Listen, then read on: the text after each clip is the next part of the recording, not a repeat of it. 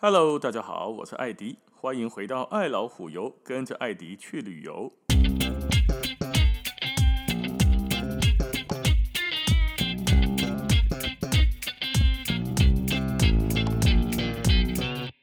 我们今天来聊一个大家都很喜欢的地方，就是欧洲南边的伊比利半岛，西班牙跟葡萄牙，应该要连续讲个好几集。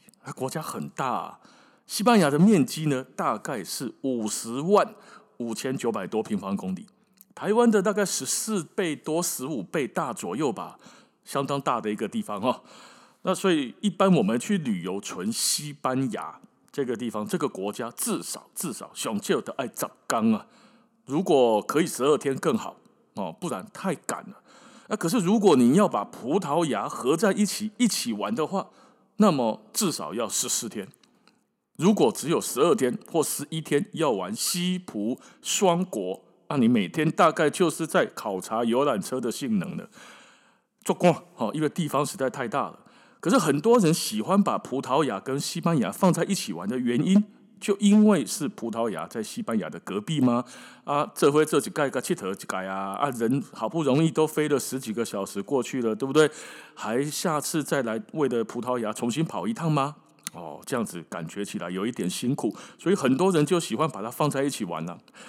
嗯，这个见仁见智哦。我个人是喜欢把西班牙跟葡萄牙拆开来，因为这两个国家哈拉车，不管是从西班牙拉到葡萄牙，还是反过来拉，中间都会有蛮长的一个拉车的浪费时间的感觉啦。哦，啊不，这宰狼哎哦，只是说我的建议，如果双国十四天会比较舒服一点，较轻松。很多人就问哦，喜安娜那天的中文的翻译，西班牙跟葡萄牙为什么会有个牙？国家有一个喙齿的那个牙齿的牙，很奇特啊。哦，而且呢，怎么念好像都凑不起来啊。你英，比如说西班牙英文叫 Spain，S P A I N，Spain。英文的葡萄牙叫 Portugal，Portugal。哦，那英文怎么念的都不像西班牙葡萄牙。那你用西班牙文来念，España，Español。也跟西班牙好像有一点不太一样。那葡萄牙葡葡萄牙的这个发音，好像跟这个葡萄牙的中文发音也没有那么直接的关联。阿达的卡西奇怪啊，而且还选个牙齿的牙。所以这个考证了一下哦，之前带团常常就在讲，明清的时候啊，西班牙那个时候翻译叫做日斯巴尼亚 （España）。诶，这个发音翻译好像比较正确哦。哦，比较接近一点哦。葡萄牙那个时候，明朝人叫它叫什么佛朗基，清朝的官员叫它做大西洋国。后来啦，葡萄牙被意大利的传教士这个人应该大概读错了，有读到了哦，没有翘课，应该听过他的名字。这个人叫做利马窦，利马窦把它翻译葡萄牙翻译叫啥？叫这波尔杜格尔。哦，就拍一点没？波尔杜格尔跟 Portugal 哎，有那么一点点接近的。那后来怎么样定为它是西班牙跟葡萄牙呢？有一个人，他一本书，因为这一个人跟一本书两个牙就这么诞生了。这一个人呢是叫做徐继瑜，双人徐继承的继，余是余天的余，再加下面一个田呢。哦，黑里马两这瑜，他在应该是道光期间清朝编写的一本书，叫做《瀛寰志略》，确定下来的。这一个人哈，后来把所有的什么日斯巴尼亚、爱斯巴尼亚、野斯巴尼亚，或者是把什么波尔杜格尔、波尔杜格拉、波尔杜格啥这些的东西，全部把它混在一起，因为一刚刚上排挤啦。你你现在哈，我跟你讲，他叫波尔杜格尔，过一个月后再问你，那个国家叫什么名啊？波波波波什么西兰骨头？哎，不好记啊，绕口啊。对于那时候的中国人来说，华人、清朝人来说，根本记不住。哦，那再加上哈，他是什么地方的人呢？记得徐继宇啊，他是山西人。山西人在编这本书的时候，偏偏他那时候在福建跟两广当官，那个地方讲讲什么话？闽南语跟粤语啊。所以他用什么别出心裁的方式？首先，他觉得刚刚讲的那些名字哈，需要等拍下个拍记。他自己要上报朝廷的时候，光是写那个什么日斯巴尼亚、博尔杜格尔就已经不是很好，不好写了啦。个拍记到时候下唔掂哈，被皇上给砍头怎么办？所以他后来呢，他本身在那个地方 发现闽南语很好用啊。你个看吼，葡萄牙语的发音大约是葡萄牙，是不是跟咱的葡萄牙的作形呢？葡萄牙，葡萄牙，是不是自然而然就写成葡萄牙？葡萄牙的汉字就这么给它定下来了。所以葡萄牙的字，哎，跟闽南语、台语把它翻过来念，很接近了。原来台语不是只能念唐诗三百首，什么床前明月光，连葡萄牙这三个字也是用台语，不是台语啦，闽南语那个时候的发音，还有参照粤语的发音定下来的。西班牙也是一样啊，España 叫做西班牙，西班牙啊，就这样子把它定下来了。所以西班牙跟葡萄牙、葡萄牙跟西班牙的安尼名都出现了。啊，这个又怎么样？好记啊，两个牙很容易写啊。大家一听到哦，那边那边有两个国家叫做什么牙、什么牙，哇，很好记。西班牙跟葡萄牙就这么出来了。那我们先回来旅游吧。哦，先来讲讲西班牙。这几集先讲西班牙。玩西班牙啊，双点进出的航班是标准的。双点进出的艺术的是马德里飞进去。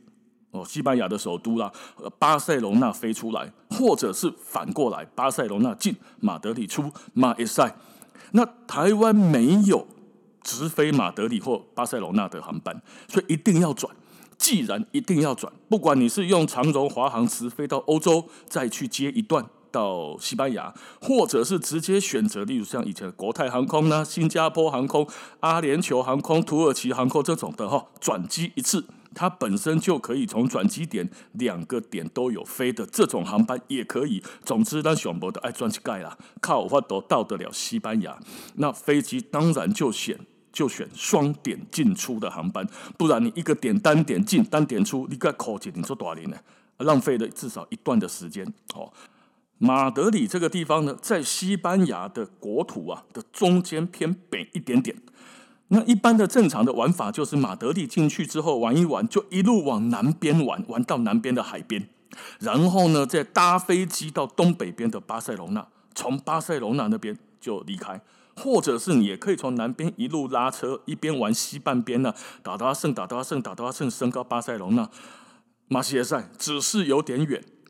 用台湾的地理来举个例子的话了哦，马德里比较像是。新竹或者是苗栗下了，就中部以北一点点。然后巴塞罗那是多位呢？美属地在宜兰呐。按咱的生活哦，那是讲咱对对于新竹开戏一路玩到台中，到台南，到高雄，到垦丁，完了之后飞飞机到宜兰，从宜兰走完走掉啊，这样比较顺嘛。阿丽娜喜光从新竹一路玩玩玩玩玩玩玩到高雄垦丁之后，再从东半边经过了。这个台东再到花莲，然后再到宜兰，这样出这样出去也是可以啊。只是哎，想起来哦，刚刚有讲西班牙的国土是台湾的多少倍？十四倍大。所以你那掉落安尼冲落去南部，个这个坐车或开车从东半边一路再杀到宜兰，在台湾如果要玩七天，在那边你看要几天？哦，所以它的拉车的距离是长的。也就是说，我个人建议。从马德里一路玩到南边的海边之后，加那个安达鲁西亚地区之后，玩玩坐飞机，然后它有两三家廉价航空的飞机有在飞，当然票价是浮动的，因为国内线嘛，嘛不盖贵啦，大概就十几块欧元到几十块欧元之间，低飞低起都得黑的短点哦，可能又是什么廉价期间，又是什么节庆期间，那就会国内段飞机会涨到一百多块，也不一定了啦。哦，那。这个是我们建议的哦，国内段搭一段飞机会轻松一些。好，那我们就先来讲马德里吧。哦，马德里进，巴塞罗那出，这样绕一圈的方式。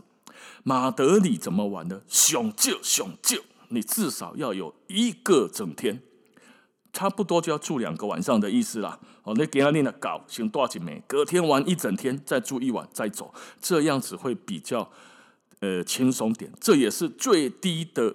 的一个天数喽，再短的金匠的生活物件，马德里也是很会塞车的呢。哦，你光是扣掉塞车时间呐、吃饭时间呐、走路啦、上厕所时间，你哪跟他半缸底马德里，你根本生活物件。哦，所以至少要一整天，一个整天跑不掉。好的，然后呢，马德里玩些什么东西？马德里我们去 Google 也好呢，看书也好呢，有一些地方必去。首先第一个太阳门广场，然后呢旁边还有一个叫做主广场，再过去马德里皇宫、西班牙广场、德波神殿、丽池公园、普拉多美术馆这些地地方啊，至少都是必去的。其中三个几乎在一起。哪三个？太阳门广场、主广场、马德里皇宫，你可以把它放在一起用行的吼，不是很远。从太阳门广场开始玩吼，玩一玩之后，走路到主广场，然后再走到马德里皇宫，安尼一抓个行过十几分钟而已，行路十几分钟两的搞啊，哦，无盖远。所以来到这边，很多人的玩法都是从太阳门先开始。啊，第一公里马德里皇宫，你的预约时间不太不太一样。否则，如果正常来说，你预约在下午，那你早上就可以先从太阳门开始。啊，你你买那个得病哦，皇宫如果在早上，那你就皇宫完了之后再往太阳门走也可以。总之，这三个放在一起利用进来的话，哦，那如果我们是正常来说，早上哈先到了太阳门，再往皇宫走的话，太阳门广场是一般玩马德里的第一站。那很多人来到家好的开始锤啊，太阳门在哪里？在哪里？哎，奇怪，太阳门没门，门在哪？哦，那其实门已经拆掉了啦。以前的马德里呢，有城墙保护保护着，哦，有城墙在，在广场的这一带啊，有一个城门是面向东方的，装饰着上面呢，装饰雕刻着太阳，这个门就叫做太阳门，就在这个广场上。那后来当然就拆掉了。那现在的广场是一八六一年改建完的，中间有几个雕像啊，卡洛斯三世就是马德里这个城市的建造者哦，城市之父卡洛斯三世。这边呢，呃，太阳门广场除了是一个很容易逛街的个熊哈，我他妈想带把个西门町加以前的东区给它综合起来，就是你要买什么百货公司啊、精品啊、三回哈、加东屋。叫得出名号的有百货公司，也有英国公百货啦，什么各大百货公司这边都有。平价的什么 H&M 的 Zara 这些也都有，贵的从 LV 开始到 LV 到到这个其他的各个品牌都有。其他的一些不是很有名的小东西，便宜的纪念品也都有。价名家马屋什么都有，而且小偷也很多。这边太阳门广场上有常驻的警察。在干嘛？维持秩序，因为查拉熊贼三不五时哈，你哪去用正你？你要报案，不用再跑去警察局了，边下都有汤伯，不是这个原因呐、啊。他们不是来让大家报案用的啦，哦，那只是附加功能。事实上，他们只是要在那边震慑住那些小偷。我在这里哦，这边有警察哦，不要乱来。所以这边的太阳门广场呢，应有尽有，很多人就在这边观光，来这里呢照相，来这边买东西。这边也是每年跨年的时候哦，跟办一些大型的节庆活动的时候的一个聚集点。这上面还有一个东西是西班牙公路网的一个中心点。在很多城市都有吧，地上几列几列马克，顶好下一个零公里。就例如说，从马德里到巴塞罗那啊，有多远？哦，到这个其他的地方，圣地亚哥有多远？这个距离从哪边算起呢？从这个零开始算的。啊，刚刚讲到跨年啊，从一九六二年的那一年的跨年开始，就十二月三十一号的跨年呢，西班牙的电视台，国营的电视台哈，就开始现场转播这个地方所办的新年庆祝活动。在西班牙有个传统，就是听这个十二个钟声啊，叫十二点嘛，当当，安尼哈，敲十二下的十二点嘛，每敲一下吃下一颗葡萄，敲十二下你就吃下十二个葡萄，立得每年也喝稳呐。哦，哎，十二十二颗葡萄，哎，假作紧呢，当啊来个当啊来。哦，你第二辆的质量不好，吼，袂付；第三辆个袂付，啊，一直加，一加，一加一加，吼，越来越赶，吼，十二颗葡萄，个别当经常大粒。你若规个塔落拢无吐出来，拢无配出来，好，明年你就好运。拍出来，人拢答应你，头家嘛会介意你，出门个会摕到钱，好，差不多的这个意思啦。哦，那除了在这个跨年之外，哦，太阳门上面大家去一定还会跟他有一个东西照个相，这个东西是。我们现在叫做熊爬树的雕像啊，熊会爬树嘛，对吧？哦，那其实它是熊扒在一个树上，一只一头熊扒在一个树旁边，看起来像是要吃树上的果实。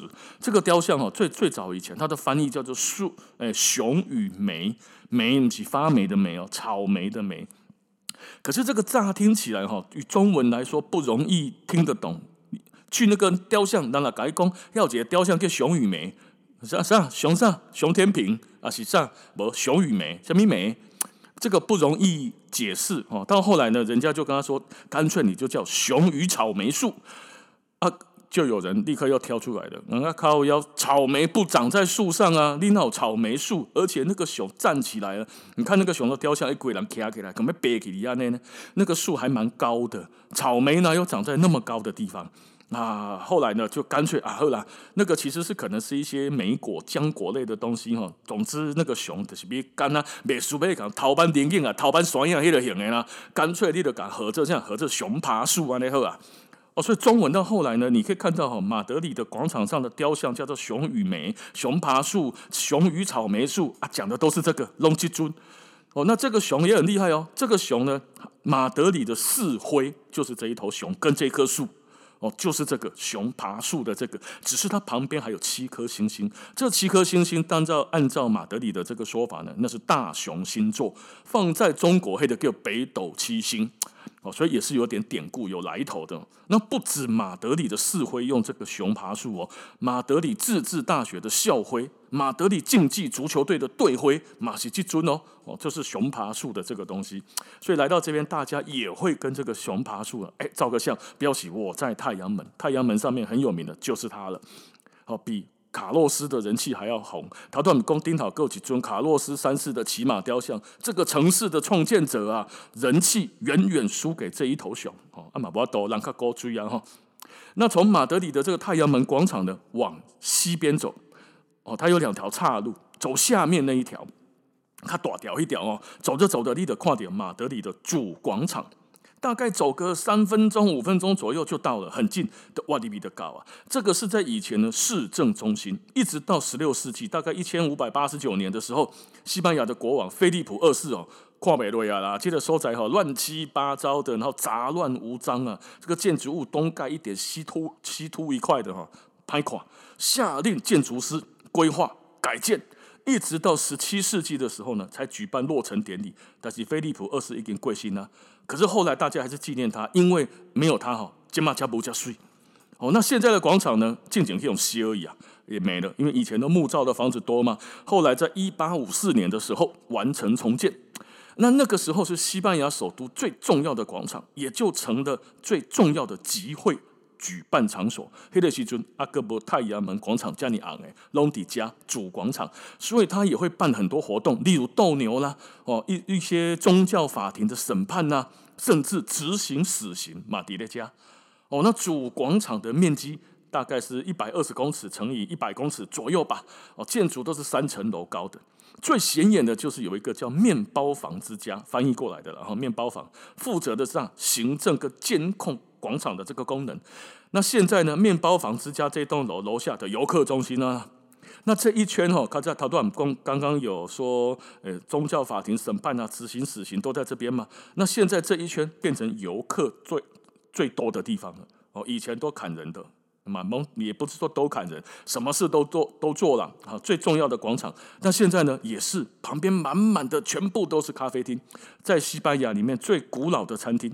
第一家餐厅马迭加，哦，这里是一个很热闹又很有质感的一个地方。赶快，小偷很多，小心财物。那再来往下继续走，大概再走个五分钟、七分钟左右吧。你就看到哇，一栋金毛金碧辉煌，哇靠，看起来很比较呃，属于文艺复兴加上巴洛克加上后古典时代的融合体吧。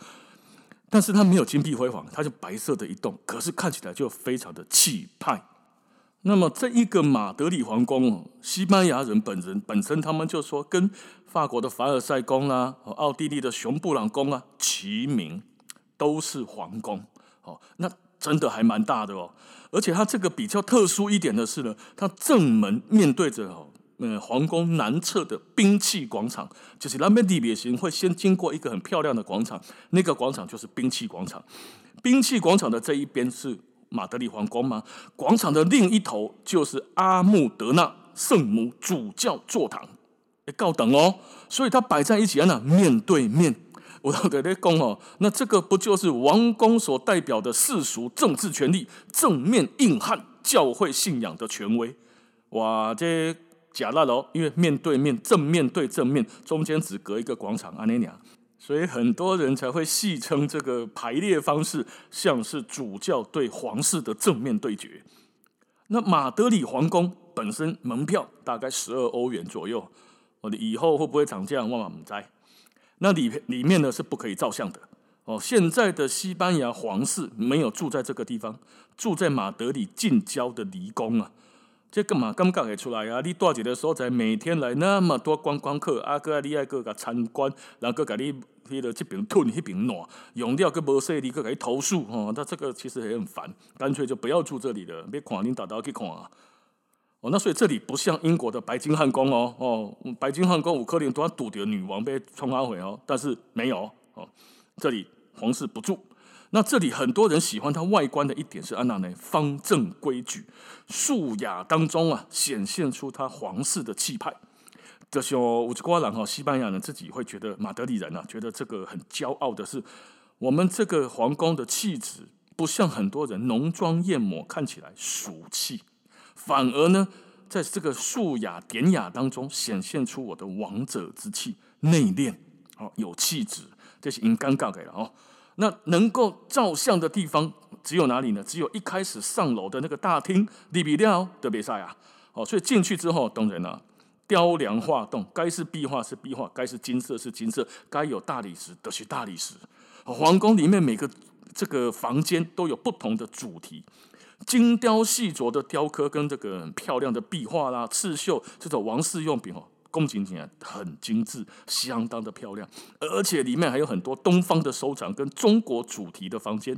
今天来对哈，的的雄鹰来对的讲哦，西班牙马德里皇宫在里面走着走着，你就可以感受到西班牙当年的辉煌以及皇室们的豪奢。哎，真有这种感觉，这个地方一定要去一趟哦！你来到马德里过门而不入哦，绝对可惜。皇宫里面开放的区域大概分三个部分。第一个呢，叫做 Leo Farmacia，叫做应该翻译成皇家药药局吧。哦，里面哈房间有很多的木头柜子，应有尽有的药材，然后底下来对小抽屉来对哈，里面还要放很多瓷器、玻璃瓶这些容器，还有火炉啊、蒸馏管来提炼药材的药药房。哦，第二部分呢，Official 就是皇室的大厅，这个地方也是这个马德里皇宫的重头戏啊。很多的房间里面除了装潢很豪奢之外，哈，它有不同的设计主题。这我都看相片，可能的卡减一点。有有兴趣的可以上去 Google 马德里的官网，皇宫的皇宫的官网里面就可以看得出来。天花板上的壁画啦，哈，它是上面每一个圆形的穹顶里面，金色配上蓝色，再加上其他颜色的总合体，加税。哦，每个房间的雕刻啊、装潢，从天花板哦一直除了一个墙壁跟地板哦，连家具都给你钢线搭配金光闪闪的一个吊灯，吊灯个金细细哦，金光闪闪，水气成吊黑的感觉，真的很不赖哦。那走在里面哈，很多房间又洛可可风的这种设计，所以感觉起来这边就是一个有钱的皇宫堆叠出来的地方啊。哦，那还有一些房间呢，摆放的，例如说中国的瓷器厅呐，其他的一些异国风情的房间，哦，都是各地进贡或者是出海，黑的群海上霸权的西班牙嘛，出去收刮不收买，哦，总之带回来的很多珍贵的皮革啦、银器啊、地毯啊什么的，哦，里面的装潢非常漂亮。还有第三个就是它的皇家兵器厅啊。这边就收藏了皇室成员的盔甲，而且特别的是，每一个都是按照当时他们的身形去量身定做。哦，刚才比如说那起码在定做衣服啦、西装、马甲这样哈，他们连盔甲都是量身定做的，还有马穿戴的配备，全部都是这样。哦，啊，那个这里面这样走完逛完之后，最后就到纪念品店啊。那纪念品来店哈，卖一些纪念品之外，刚刚看到一些很漂亮的家具哈，它有复刻版迷你小家具，比如说他就把那个洛可可式的椅子给你折出来，这里的做色亮。啊，当冲上除了观赏之外，你还可以放手机啊，手机啊，放在地头，你在办公室来，在拍手机啊，有无？啊，拍电脑哈，手机啊，放在边啊，插在一个洛可可式马德里皇宫带回来的仿一五九零年的。某某某女皇的座椅哦，人家都扛一点木头来插手机啊，刚刚你提起都你刚才扛手机啊，那个上高大上，姐就是大气，黑的感觉，哎，这个复刻版家具卖的还很好哦，还有卖枕头套哦，就是以前那个西班牙皇室的枕头套，还蛮特别的。参观完了王宫之后呢，出来往北边走，大概走个十分钟左右吧。的诶，当地的一个小丘陵上面，看到有一座埃及来的神庙哦。这个神庙叫做德波神殿 （Temple of Debor）。德波神殿呢，原来是埃及在亚斯文地区啊，南部啊，亚斯文的，是咱坐尼罗河游轮呀。哦，然后也要去阿布辛贝的那个地方呢，因呃的一座神庙，它大概是建于你在西元前两世纪啊，三世纪了哈。一九六零年的时候，埃及政府呢，为了感谢西班牙有来协助保护阿布辛贝，哦，阿布辛贝丁高有贡，他就是把他从原来的地方，因为要盖亚斯文大水坝嘛，一直给切掉切掉切切切切切，然后搬到另外一个地方去搬。搬迁呢，西班牙有来协助他，所以埃及就感谢西班牙政府，然后把这个神殿原汁原味的去完奈九桃哦，赶快赶紧切切切切切，然后搬到西班牙马德里，送给西班牙政府当做一个感谢。所以一九六八年的时候，德波神殿就从埃及雅斯文搬家搬到西班牙的马德里来了。所以来到这边，很多人就说啊，马德里可以看到埃及神殿的，你像是真的哦，是真正的石头搬过来哦，不是你复刻版的哦。那大家就很喜欢来瞧一瞧，不大啦，那个神殿真的不大。可是很多当地的人呢、因为特别嘛，哦，得找一家走一走，晒晒太阳啦，逛逛，或者是拍婚纱哦。很多人来这边拍婚纱，以及干嘛呢？这个地方刚刚说小丘陵嘛，回头可以看到马德里皇宫跟刚刚讲的主教座堂。刚好从丘陵地阿尼卡利铁轨，有一点点像明信片上面看那个什么，诶，德国的天新天鹅堡这样子，从另外一个角度看整个皇宫跟教堂的外观的整体，哦，取景地还不错。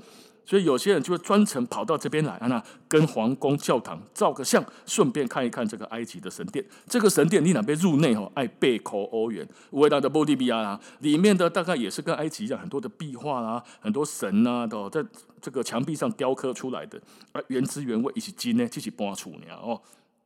那这一个德波神殿呢，照完相之后，可以往下走，往下走就是另外一个很有名的广场，叫做西班牙广场。对。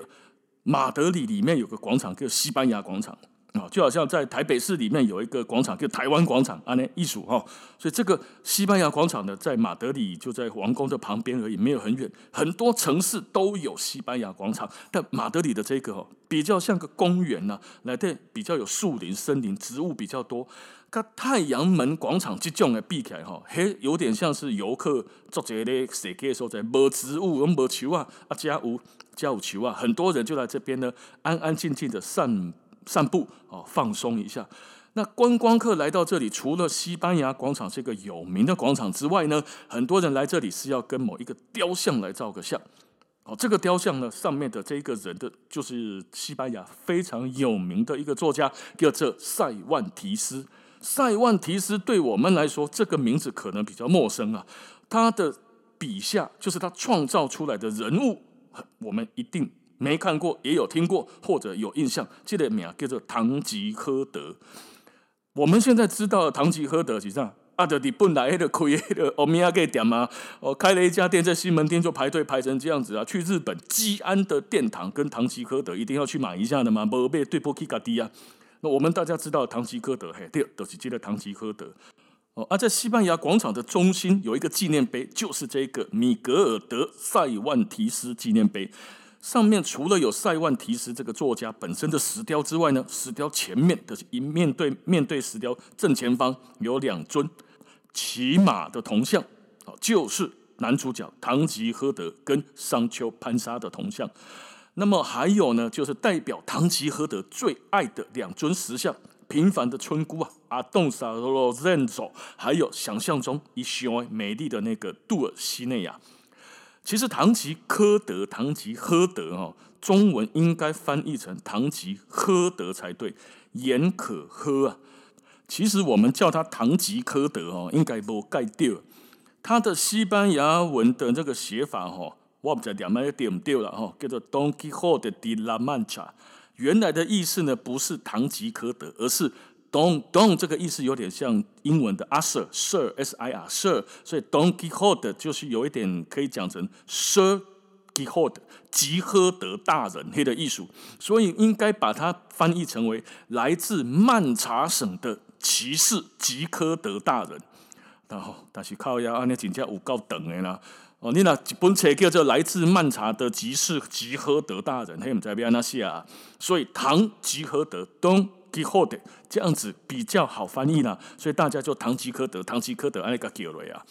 哦，所以这个是他原来的意思。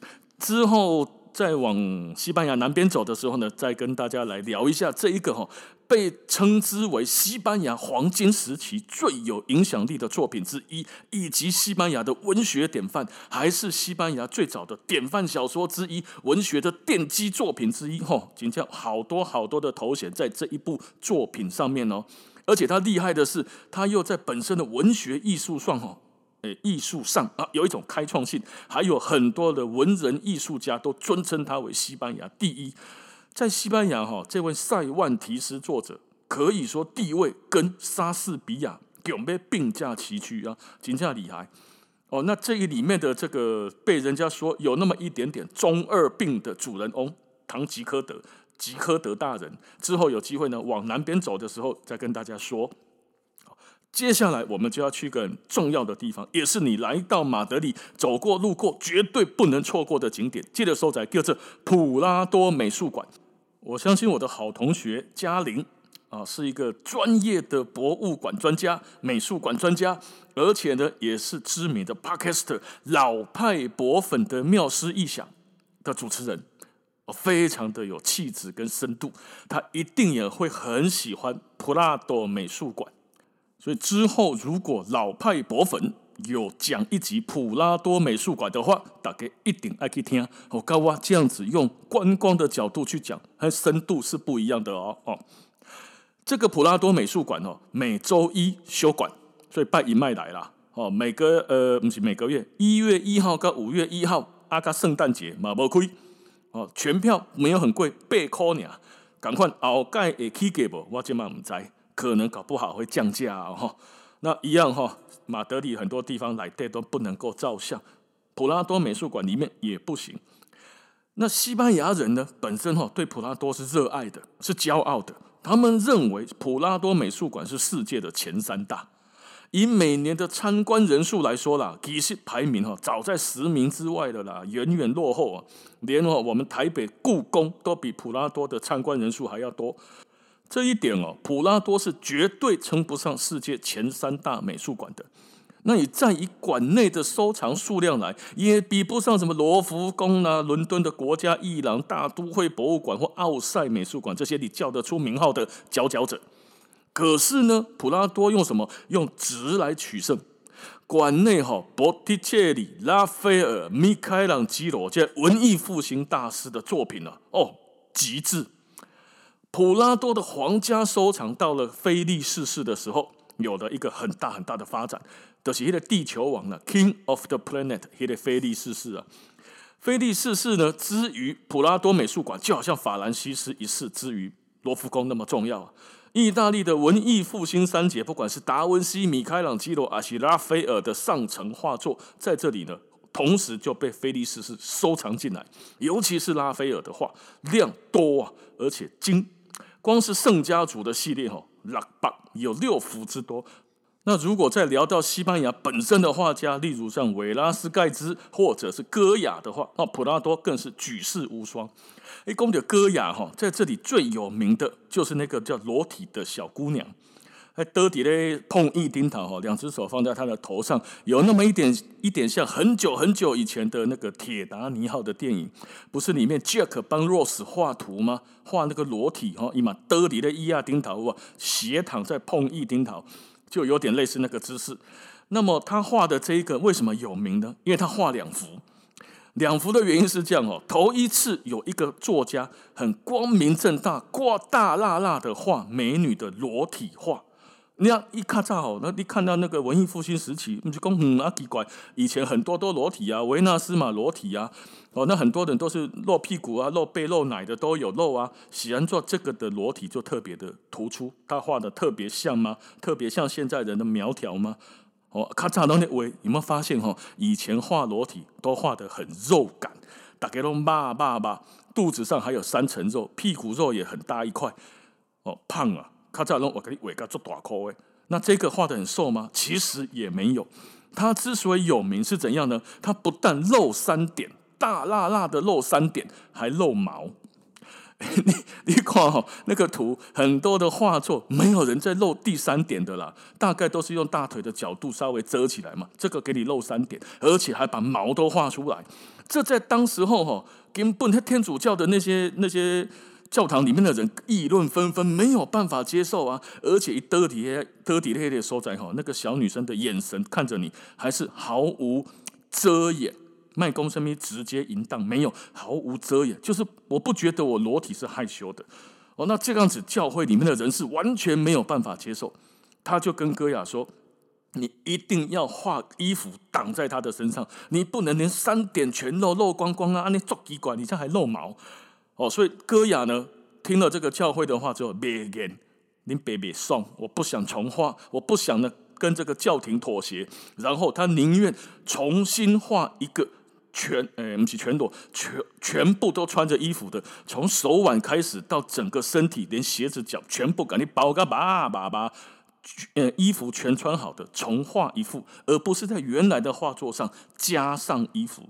所以在这里面呢，就放了两个一模一样的画作，一模一样的人跟场景跟姿势，一个有情杀包条条，一个完全无穿，搁加露毛。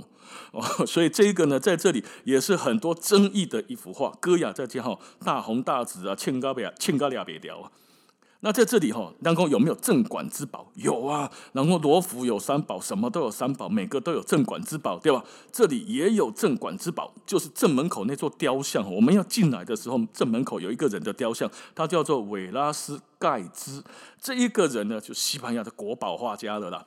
他所画的一个仕女图，或者叫宫娥，或者叫小宫女，总之是一个小女孩穿着一个蓬蓬裙的那个。哦，那画家呢画的这个图，呃，为什么说特别有名呢？他影响到了印象派大师马内跟窦家，毕卡索还有效仿过他的一些画作哦。他的画面正方哈是国王跟皇后为主角的肖像画，小公主呢是闯进来看她的爸爸妈妈在画画的。左右两边的那个伺候的人呢、啊，下人呢、小心翼翼的服侍的小主人，那个整个场景哦，动作是被瞬间凝结在画面里面，而里面呢，哈，各起在高瓦底下昏昏欲睡。最特别的是，他利用人物的位置跟大小，制造出好像我们在画室内设计一样的透视感，有空间跟层次，来的奥比亚跟陶景哎的人物大小跟表情、眼神跟位置透视的。的感受了，完全符合物理，非常非常的标准哦。那创造出来的这一个逼真感哦，让他这个韦拉斯奎兹啊，达上了艺术的顶峰、登峰造极的境界。我一听嘛，这幅画变成镇馆之宝啊，就《仕女图》或者《小宫女》的这一幅画。普拉多还有另外一个特色，常常把两幅同时陈列的方式来做对比。通常呢，可能是一个画家在不同的时期画的同一个画作啊。例如说，哇，十年前我也跟今嘛我画同一个东西放在一起，让你看一下两个不同时期画不同的表现跟感觉，或者是同一幅画两个不同的画家所画出来的感受，一个你看这会哦。像比如说，他都要供点各个镇馆之宝，罗浮有镇馆之宝对不？法国罗浮宫的镇馆之宝，其实上南宫有三宝嘛。哦，有维纳斯，有胜利女神阿卡杰的上蒙娜丽莎的微笑。外公，这么有蒙娜丽莎的微笑，对，普拉多美术馆有，不过不是达文西本人画的，是他的学生所完成的。那他就会把这个放上去哈，跟罗浮宫本人达文西老师为哈做一个对比。啊，或者是说，像有一个画叫做《无垢的受孕圣母玛利亚》。啊，这里呢也放了两幅，画得很像哦。就玛利亚呢，周遭都她是站着的哈，那披着个蓝色的披肩，周遭有小天使围绕在她边边，画的内容场景很接近。但是两个画家不同画的，一个意大利的提也波罗，一个是西班牙本土的吕贝拉。那他两个画的，他就把它放在一起，让参观的人呢可以怎样做个比较。那像提香跟鲁本斯两个人画的亚当与夏娃，赶快是几张球啊啊！赶快是亚当坐在那边啊，夏娃在这边这个头头班逃班黑人上捧个哦，那这个的话呢，在鲁本斯跟提香所画的伊玛嘎坑这会，哦，你可以啊那清楚的比较。